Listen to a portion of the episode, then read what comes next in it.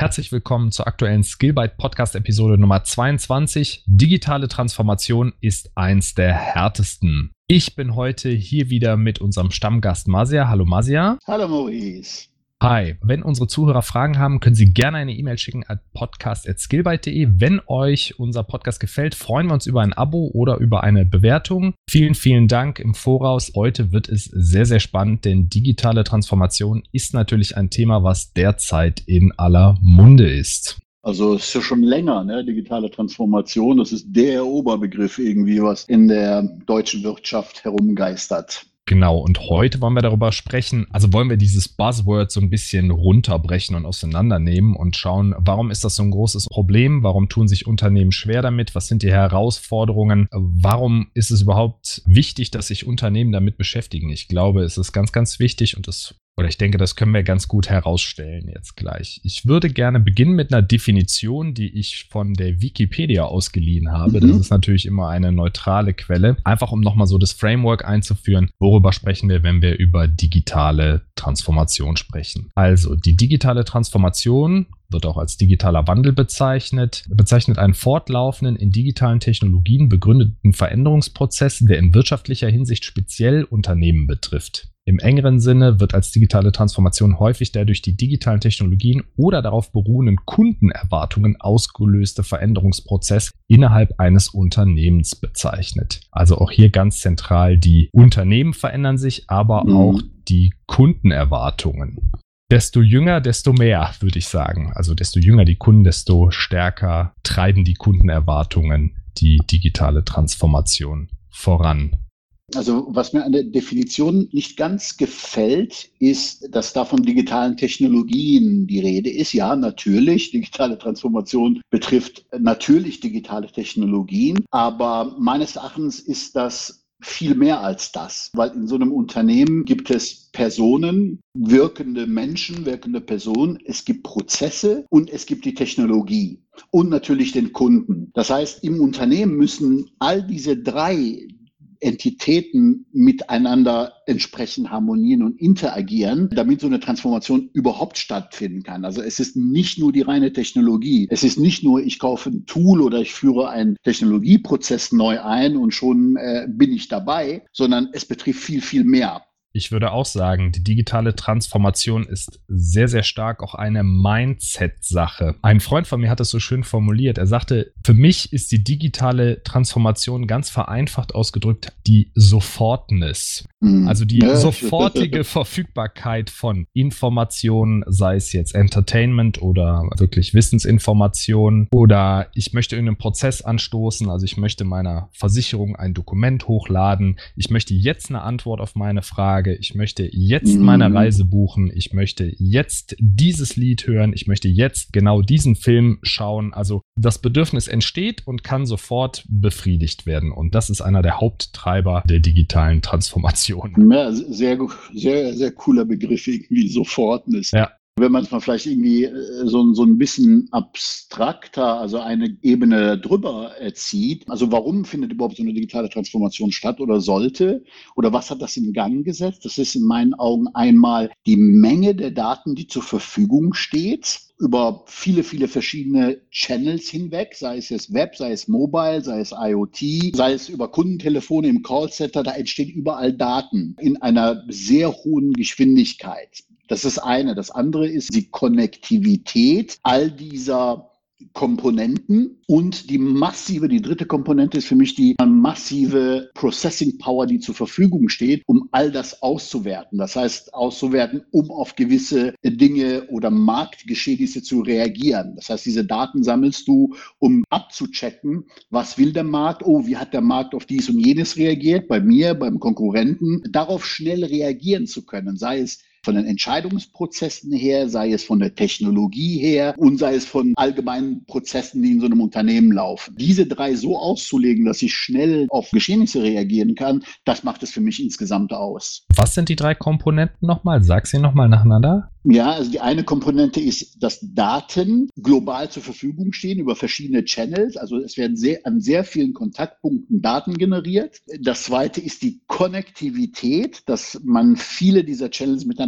verbinden kann, um so Korrelationen herzustellen. Und das dritte ist die massive Rechenpower, die quasi auf Commodity Hardware zur Verfügung steht. Damit erreiche ich Insights mit diesen drei Komponenten oder kann Insights generieren, um auf Marktevents schnell mitzubekommen und darauf reagieren zu können. Um darauf reagieren zu können, muss ich natürlich dann den digitalen Wandel in meinem Unternehmen vollzogen haben. Einmal nämlich meine Leute abgeholt haben, das Mindset geändert haben, die Prozesse umgestellt haben und natürlich die Technologie am Start haben die drei Komponenten, die du benannt hast, führen ja schon dazu zur Entwicklung gegebenenfalls neuer Geschäftsmodelle. Ich finde, es gibt so einen unterschiedlichen Reifegrad von digitalen mhm. Unternehmen oder mhm. digital transformierten Unternehmen. Das kann man ganz gut erklären. Zum Beispiel nehmen wir mal ein Unternehmen wie die Bahn oder nimm auch eine Airline und da sieht man, okay, die gibt es seit vielen, vielen Jahren und die digitalisieren sich oder haben angefangen, sich zu digitalisieren. Okay, man kann jetzt Tickets online kaufen. Also früher bist du in den Shop gegangen, hast dir ein Ticket gekauft. Heute kannst du die Tickets online kaufen. Das ist für mich so der erste Schritt zur digitalen Transformation, dass man einfach sagt, einen Prozess, den es bisher gibt, den verlagere ich ins Digitale, weil dann ist mein Ticketschalter 24 Stunden auf. Die Leute können das von jedem Fleck der Erde können zu meinem Ticketschalter kommen, müssen nicht anstehen und mhm. klicken sich quasi selber durch die Masken und und äh, bestellen ihr Ticket selber. Das ist so der erste äh, Schritt, den ich sehe. Ein weiterer Schritt ist, wenn du wirklich aus diesen Daten, die du schon ansprichst, selber wieder neue Geschäftsmodelle baust. Also wenn die Bahn zum Beispiel sagen würde, dein Zug fährt um Viertel nach, aber wir wissen, der ist um die Zeit immer so voll, der ist immer fünf Minuten verspätet oder sowas, dass sie das quasi mit berücksichtigen würden. Das wäre so der nächste Schritt. Und der dritte Schritt oder äh, die volldigitalen Unternehmen, das sind wirklich die Champions heute. Das ist eigentlich total verrückt, dass die vermitteln eigentlich nur noch.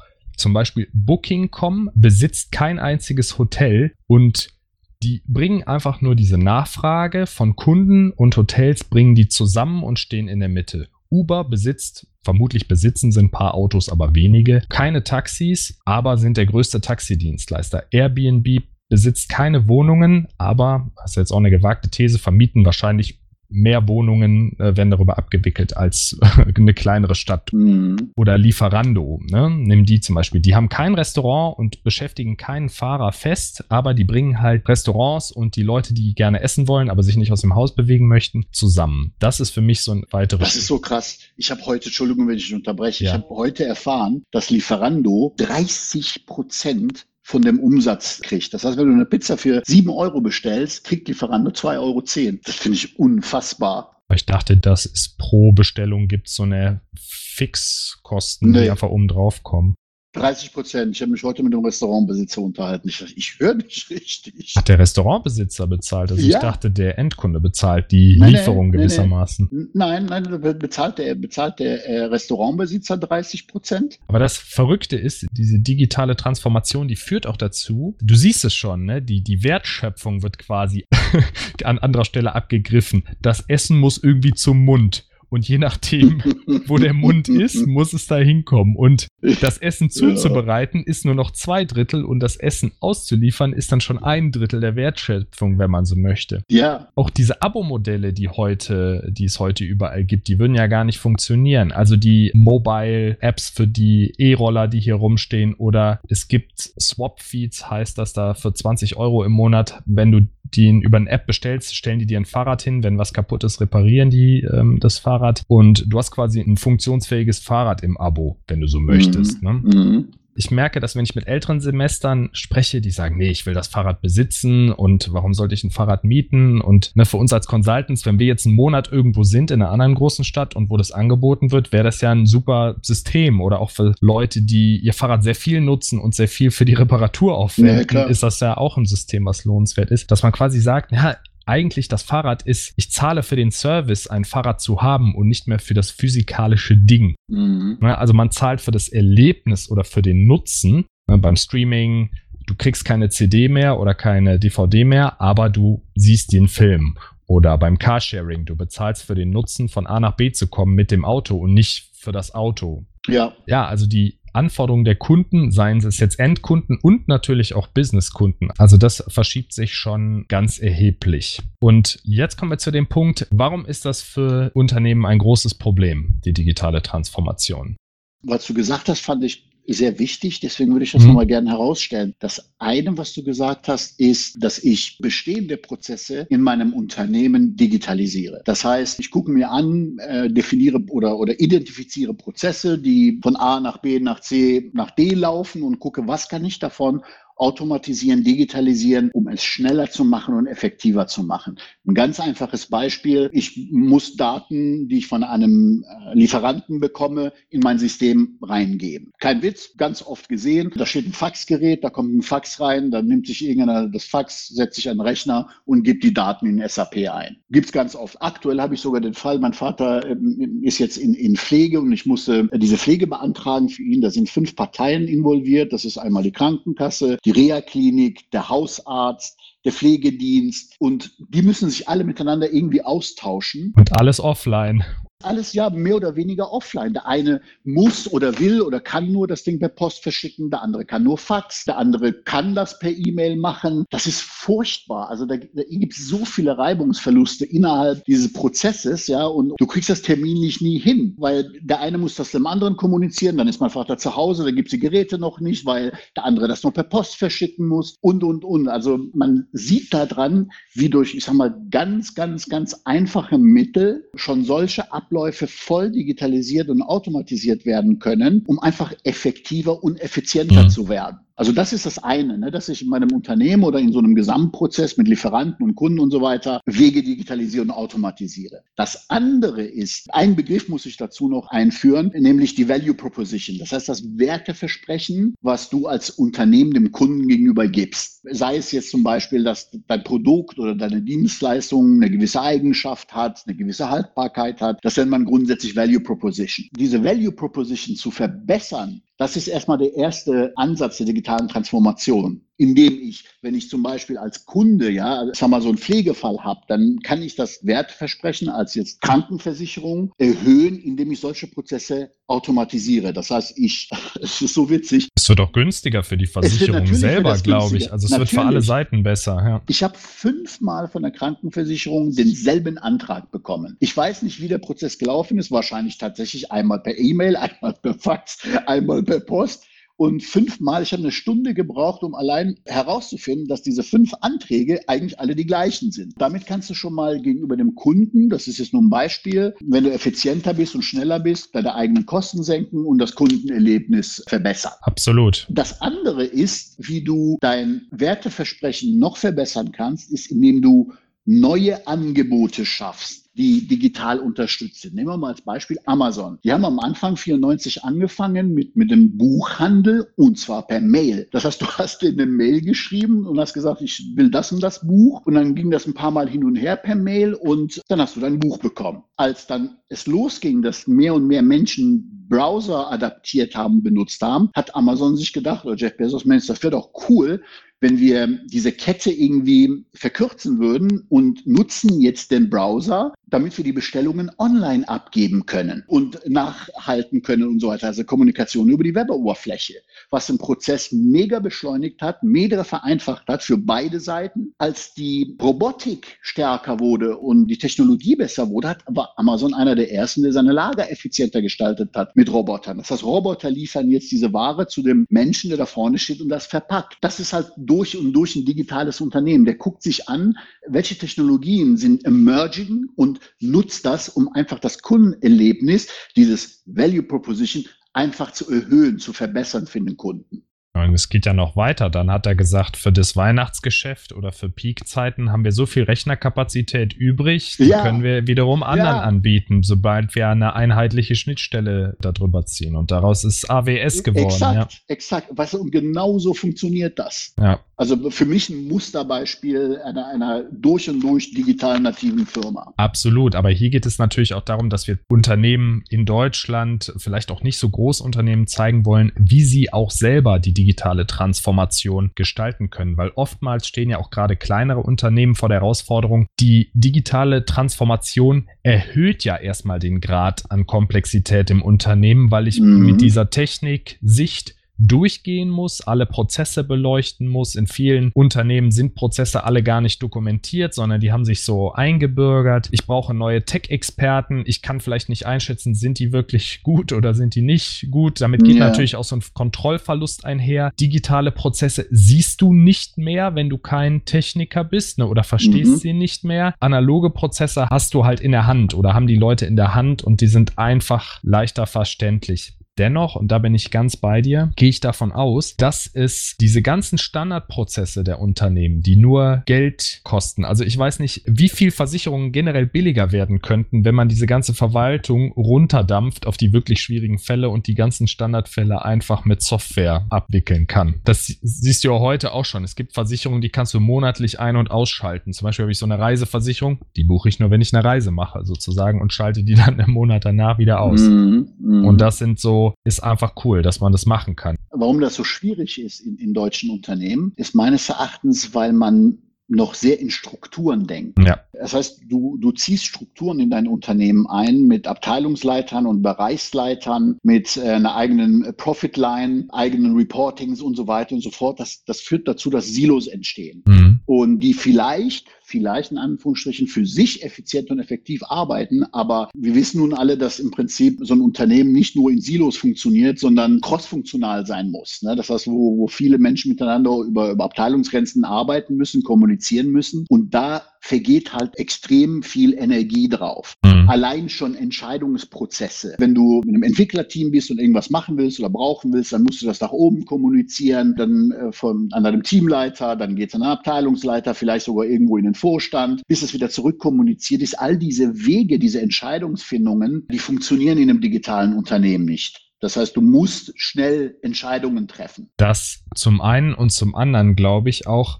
die Unternehmen, das hängt mit der digitalen Transformation zusammen, ist aber nicht eine ausschließliche Folge davon, müssen sich, glaube ich, wieder mehr auf den Kundennutzen konzentrieren, weil mhm. dem Kunden nutzt das überhaupt nichts. Ob da innen drin fünf Abteilungen miteinander sprechen oder eine, das ist dem Kunden auch vollkommen egal. Der möchte seine Leistung haben. Ob das jetzt der Geschäftskunde ja, oder ja. der Privatkunde ist, der möchte einfach seinen, seinen Job erledigt haben. Und ich glaube, es ist Aufgabe der Unternehmensführung und eine große Herausforderung. Jetzt haben wir eben über die Probleme der digitalen Transformation gesprochen. Jetzt kommen wir mal zu den Herausforderungen für die Unternehmen. Ich glaube, die Aufgabe, die digitale Transformation voranzutreiben, ist ganz klar eine Aufgabe der Unternehmensführung. Richtig. Schafft ein Unternehmen die digitale Transformation nicht, liegt das in der Verantwortung der Führung. Ganz klar für mich. Mm. Weil die Führung muss verstehen, okay, wir müssen uns wandeln, die müssen das tragen, die müssen meiner Ansicht nach funktionieren auch diese klassischen Hierarchiestufen nur noch bedingt, sondern die müssen quasi lernen, Verantwortungen abzugeben in einzelne ja. Fachbereiche, die dann autark Entscheidungen treffen können, um eben schnell reagieren zu können. Das haben ja auch manche mitbekommen, ne, dass sie quasi Verantwortung für ein Projekt, für ein Produkt komplett abgeben an so ein in Anführungsstrichen Startup-Team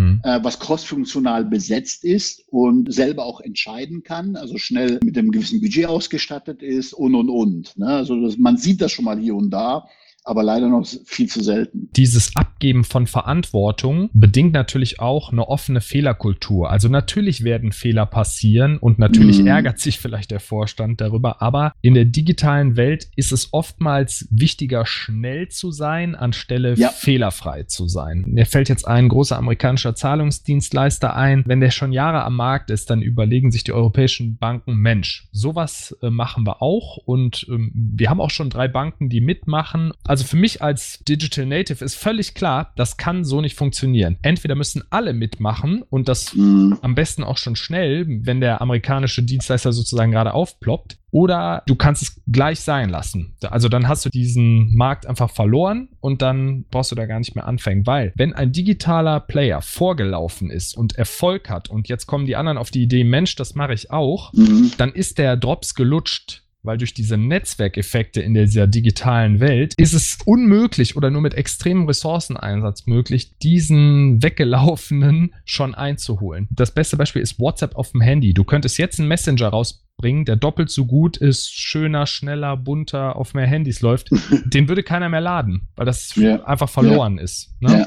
Weil es keinen Bedarf mehr gibt und der Bedarf wird von einer vorhandenen Lösung zu 100% erfüllt und damit bist du da raus. Also offenes Mindset, offene Fehlerkultur ist ganz, ganz wichtig. Und ja. meiner Ansicht nach die größte Herausforderung auch für den Vorstand oder für die Leitung eines Unternehmens. Und es reicht nicht einfach nur Agile Coaches zu beauftragen, die oh. dann da sprichst du meinen wunden Punkt an. Ja, ich weiß, ich weiß. die, die, sagen, okay, wir machen alles agil und damit wird das schon. Also man muss sich ja. wirklich als Unternehmer die harten, ehrlichen Unternehmerfragen stellen. Können wir unsere Mitarbeiter schulen auf diese neue Denke? Mhm. Können und wollen diese Menschen diesen Transformationsprozess gestalten? Es gibt, wenn man sich das ehrlich fragt, auch Branchen, da muss man mit Nein antworten und da ist die Frage, was machen wir hier? Weil die digitale Transformation wird jedes Unternehmen betreffen. Ja, so, unabhängig davon, auch wenn man in der Industrie tätig ist und Werkteile herstellt, das ist ganz klar, dass äh, man davon betroffen sein wird. Und wenn die Antwort ist nein, wir schaffen das nicht mit diesen Menschen, dann muss man auch daraus Konsequenzen ziehen. Also ja. auch das haben Unternehmen gemacht, dass sie sagen, okay, die Firmenbereiche, die noch laufen, die verkaufen wir, nehmen dieses Geld und investieren in Digitalunternehmen, um mhm. sozusagen über die, ja, wenn man so will, über die Kreditkarte oder übers Bankkonto die digitale Transformation zu gestalten. Ne? Man verkauft die Unternehmensteile, die eben nicht, sich nicht digitalisieren wollen oder wo man den Aufwand als zu groß vermutet und beteiligt sich dann an Digitalunternehmen. Also auch die Mitarbeiter mitnehmen. Welche Ängste haben die Mitarbeiter? Wie ja. können wir diese ja. abbauen? Und sich wirklich hart fragen, kriegt man das mit der Mannschaft hin? Ich glaube, das muss man, muss man sich dann auch eingestehen, wenn es so ist und wenn es auch nicht so ist. Dazu muss man sagen, was mich auch so, so ein bisschen irritiert, ist grundsätzlich dieses Angstschüren der Medien, Datenschützer, Katastrophen, Heraufbeschwörer, die jede aufkommende Technologie erstmal hinterfragen und schlecht reden und immer nur die Seite herausstellen, was als Gefahr gesehen wird. Bestes Beispiel künstliche Intelligenz. Ja, für die meisten Deutschen, da wird nicht die Vorteilsseite, also was diese Technologie alles bewirken kann, egal ob es mein Leben physikalisch, psychisch, finanziell oder so verbessern kann, was da für ein Potenzial dahinter steckt, darüber reden wir nicht. Wir fangen sofort an mit den Bedenken und was das alles kaputt machen könnte. Oh Gott, wenn du den, ich sag mal, einen normalen Deutschen fragst, künstliche Intelligenz, wird er sagen, ich habe Angst um meinen Job. Ja, aber das ist das mhm. Einzige, was du hauptsächlich hörst, ne, dass KI deinen Job zerstört. Äh, ja, das ist ein Aspekt Aspekt. Aber er könnte ich zehn andere Aspekte aufzeigen, wie es wieder neue Jobs schafft, wie es dein Leben vereinfacht und so. Und das ist jetzt ein Bumerang. Ja, genauso wie, wie mit dem Internet, ja, wie das böse Internet und jeder ist eine, eine böse Datenkrake. Wir müssen jetzt wie auf den Straßen überall Schilder hochhalten. Achtung Cookies, Achtung JavaScript, Achtung dies, Achtung jenes. Das ist schon fast absurd. Aber was das bewirkt, ist, dass es bei den Menschen subtil eine Angst heraufbeschwört vor diesen Technologien. Und wenn du all das ohne zu hinterfragen jahrelang praktizierst, dann darfst du dich nicht wundern, wenn die Menschen Angst vor der Technologie haben. Dann ist es schwierig, Menschen abzuholen, Mitarbeiter abzuholen, weil die schon eine subjektive Meinung sich gebildet haben über, über die Zeit. Genau, das meinte ich eben mit Mitarbeiter mitnehmen. Es ist natürlich die, die Berichterstattung, die Medienberichterstattung ist so, wie du sagst, dass man da sehr ängstlich. Aber auch Politik. Guck mal, das einzige, das einzige, was uns zu Thema KI einfällt, ja, alle sind sich bewusst, oh, künstliche Intelligenz, wir müssen da mehr tun, wir müssen fördern, bla, bla, bla, bla. Das erste, die erste Amtshandlung ist doch tatsächlich ein Vorschlag. Wir müssen in alle Unternehmen einen Algorithmusbeauftragten installieren. So ähnlich wie den Datenschutzbeauftragten. Also, das ist eine Absurdität gar nicht mehr zu überbieten. Die deutsche Angst, the German Angst, ist natürlich auch legendär. Ich glaube, das einzige, wo digitale Transformation wirklich ein Dämon ist, ist, wenn du Angst vor Veränderungen hast, weil ja. es wird sich was verändern. Ja. Das ist jedem klar. Mhm. Aber wie Veränderung nun mal ist, das kann man gestalten und das kann man zum Positiven Positiven und zum Negativen gestalten. Die KI ist ja nur ein Vehikel, ja, wie ein Flugzeug richtig. ein Vehikel ist oder ein Auto ein Vehikel. Und viele Ganz Menschen genau. fahren mit dem Auto zur Arbeit und ein paar Verrückte fahren mit dem Auto, äh, verletzen andere Menschen. Ja. Ne? So, und genauso ist das auch mit neuen Technologien. Die sind nicht per se gut oder per se schlecht, sondern es kommt darauf an, was man daraus macht. Ich meine, jetzt, wir sitzen hier in der Mitte der Corona-Pandemie. Äh, viele Leute, die überwiegend am Bildschirm arbeiten oder digitale Arbeitsplätze haben, die konnten normal weiterarbeiten. Mhm. Man stelle sich nur mal vor, diese Pandemie hätte uns ähm, Mitte der 80er erreicht, wo das Internet noch überhaupt nicht ausgebaut war. Das wäre mhm. einfach, hätte die Volkswirtschaft komplett gestoppt. Ne? Ja, also, ja, ja, definitiv. Da wäre keiner äh, zur Arbeit gegangen oder hätte keiner seine Arbeit erledigen können von zu Hause, außer vielleicht mit dem Telefon. Aber das ist schon ein riesengroßes Glück, dass das Internet so gut ausgebaut ist zu der Zeit, wo das passiert. Boah, definitiv. Ja. Und ich glaube auch, das ist ein absoluter Beschleuniger jetzt. Also Covid-19 mhm. hat äh, so viel zur digitalen Transformation beigetragen, wie zehn Regierungen das nicht hätten leisten können also für mich als Technologiebegeisterten, ich kann das nicht so ganz nachvollziehen, wie man immer vor allem Angst hat. Ich versuche immer, okay, das hat Risiken. Ne? Das ist wie, wenn man den Führerschein macht. Ja, natürlich hat ein großes Auto, was man bewegt, irgendwie Risiken. Aber wenn man lernt, damit umzugehen, dann kann man eben auch damit sehr schöne Strecken fahren und Mobilität genießen. So, aber man muss eben lernen, damit umzugehen. Und Mhm. Das ist auch ganz wichtig oder die Botschaft an die Menschen da draußen. Lernt und die Unternehmen lernt damit umzugehen und beschäftigt euch damit, weil die digitale Transformation wird euch früher oder später auf jeden Fall betreffen, egal welches Geschäft ihr heute habt. Mhm. Also vielleicht gehen wir auch darauf ein, was die wirklich wichtigen Entscheidungen für Unternehmen sind, die vor der digitalen Transformation stehen oder diese gerne aktiv gestalten wollen. Das ist ja ganz wichtig und wie wir als Skillbyte dabei helfen können.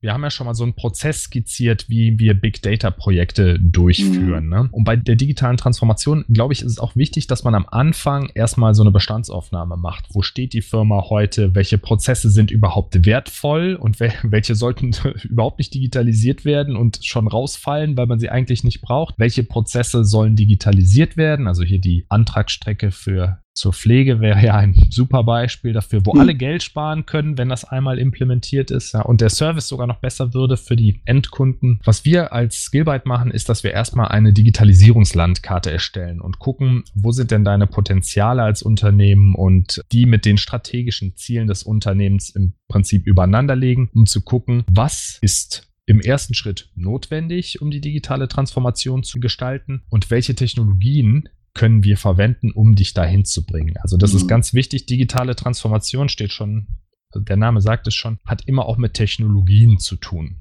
Und wir konzentrieren uns ja am Anfang immer darauf, dass wir den Unternehmen erstmal, ich sag mal, die einfachen Punkte zeigen, die schnell erreicht werden können, auch dass man so einen Motivationsschub mitnehmen kann, um dann eben in weiteren Schritten dann die Ausbaustufe 2 und 3 der Komponenten anzugehen. Also wir gucken schon, welche digitalen Lösungen gibt es heute oder welche können wir entwickeln, um die aktuellen Unternehmensziele zu unterstützen und während dieser Brainstorming-Session oder dieser Planung fallen oftmals auch Ideen für neue Geschäftsmodelle ab, die man dann eben verproben kann mit äh, ja, der MVP-Methode. Du hast eben von Value Development gesprochen. Genau, da geht es ja darum. Oder Value Proposition. Ja, ja. Dann geht es ja darum, wirklich zu prüfen, hat das Mehrwert für die Kunden. Vielleicht sagen wir, wo wir als Skillbyte helfen können. Also einmal bei der Enterprise Softwareentwicklung. Wir können gerne zeigen, wie man agil Lösungen entwickelt im eigenen Unternehmen. Also agil heißt für uns, dass man kurze Zykluszeiten hat und dabei das Unternehmen die volle Kostenkontrolle besitzt, quasi eine fortwährende Kosten- und Leistungskontrolle äh, sehen kann, ob sich die digitalen Prozesse in die richtige Richtung entwickeln. Ein ganz zentraler Punkt ist das Aufsetzen von CI/CD-Pipelines, also Continuous Integration, Continuous Delivery. Da geht es darum, dass im Grunde die Artefakte oder die Softwarekomponenten, an denen die Entwickler bauen, dass die jeden Tag ausgerollt werden können. Man baut ein Feature, man testet das Feature und es kann die Zeit von Coding zu Produktionsrelease ist relativ gering. Was wir auch machen, ist eben Enterprise-Softwareentwicklung, vorzugsweise mit Java und Microservices, wo wir dann eben die in der Identifikationsphase herausgeschriebenen Anforderungen umsetzen. Genau, wir konzentrieren uns auf den Technologie-Part genau. der, der digitalen Transformation, können aber natürlich, weil wir das in mehreren Unternehmen schon gemacht und gesehen haben, sehr, sehr gut einschätzen, was die Schnittstellen dazu sind. Also wie die Kommunikationsprozesse zu den Mitwirkenden sein müssen, wie die Entscheidungsprozesse sein müssen. Also nicht nur die reine Technologie, wir setzen uns dahin, programmieren irgendwas, sondern können dem Kunden gegenüber auch sehr gut kommunizieren, wie das bei einer digitalen Transformation auch die Technologie implementiert sein muss, kommuniziert werden muss um zu den anderen Schnittstellen zu funktionieren. Meistens ist es ja so, dass man, ich habe es eingangs als ersten Grad bezeichnet, dass man im Prinzip vorhandene Prozesse digitalisiert, also eine Bestellstrecke dann zum Beispiel auf eine API-Strecke, also eine Schnittstellenstrecke umbaut, dass Systeme automatisch Bestellungen auslösen können anhand gewisser Parameter und dass man im Zuge dessen dann weitere Potenziale identifiziert. Ja. Ne? Also, dass man dann auch strategisch die Unternehmen unterstützt und sagt, hier, das und das und das sind Potenziale als Entscheidungs Vorschlag im Prinzip für den Vorstand, dass er schauen kann, ob das auch noch Projekte sind, die interessant sind und die strategisch zum Unternehmen passen. Genau. Gerade im Bereich DevOps kann man Unternehmen ja sehr stark unterstützen, was die digitale Transformation ja. angeht. Vielleicht möchtest du dazu was sagen. Das Thema, was unten drunter schwingt, ist wie du gesagt hast, Sofortness. Ein ganz einfaches Beispiel. Ein Konkurrent hat ein Feature eingeführt und das funktioniert super und du brauchst das auch. Mhm. Wie lange willst du jetzt warten und diskutieren, implementieren und deployen, bis du dieses Feature am Start hast. Vielleicht bist du ja auch selber der Innovator und sagst, ich möchte verschiedene Interaktionsmöglichkeiten ausprobieren mit dem Kunden, um zu gucken und messen natürlich, was am, am besten funktioniert, um zu sagen, okay, wir schlagen jetzt diesen Weg weiter ein. Und das ist das, wobei DevOps hilft. Das heißt, es nimmt dir in der gesamten Softwareentwicklungskette, befähigt das die Entwickler, Operations und die Infrastruktur schnell zu sein. Wenn es sein muss, mehrmals am Tag in Produktion irgendeine Änderung in der Webseite zu bringen. Diesen Pain kennen die meisten, die jetzt, ich sag mal, diese Digitaltransformation noch nicht haben, wenn sie Software bauen wollen oder releasen wollen. Selbst ins Web dauert das monatelang und wenn du was machst, dann machst du was anderes kaputt, führst neue Bugs ein und, und, und. Und das wollen wir mit DevOps oder dieses DevOps-Movement, mit den Tools und Prozess. Auch da geht es nicht nur um Technologie, sondern auch um ein Mindset, auch um datengetriebenes Handeln, dass ich messe, wie oft ich am Tag deploye, wie viel Fehler ich eingeführt habe, um dich dann verbessern zu können. Das heißt, dieser ganze Zyklus äh, geschieht auch innerhalb des DevOps für sich allein, um, um den Prozess kontinuierlich zu verbessern und Software immer schneller und qualitätssicherer an Bord zu kriegen. Da gibt es neue Bewegung wie DevSecOps, weil oft ist es so, dass du, wenn du entwickelst, dann hast du noch irgendwo die Security-Abteilung, die dir einen Strich durch die Rechnung macht, die, die verlangen dann ein Threat-Model, die, äh, die wollen, die Compliance-Abteilung sagt, oh, wir müssen aufpassen, dass da keine Third-Party-Lizenzen verletzt werden. Beispiel JDK von Oracle oder bestimmte Compliance-Regeln, Policies eingehalten werden. Das ist alles, was quasi diesen Release-Zyklus behindert. Und dass das DevSecOps führt Tools ein, wo du, Beispiel, Stichwort Policy as Code, dass du quasi diese Firmenpolicy genauso wie Infrastructure as Code als Code irgendwo versioniert hast und Tools automatisiert checken können, ob du compliant bist. Das verhindert einmal Fehler, teure Fehler, wenn du mal mit so einem Ding durchgehst, weil der Mensch vielleicht einen Fehler gemacht hat. Das macht ein Tool nicht, wenn es automatisiert ist und man den entsprechend gefüttert hat. Da wird jetzt immer mehr automatisiert, um so einfach Geschwindigkeit aufzunehmen. Und es ist ganz einfach, der, der das macht, der ist schneller. Der, der es nicht macht,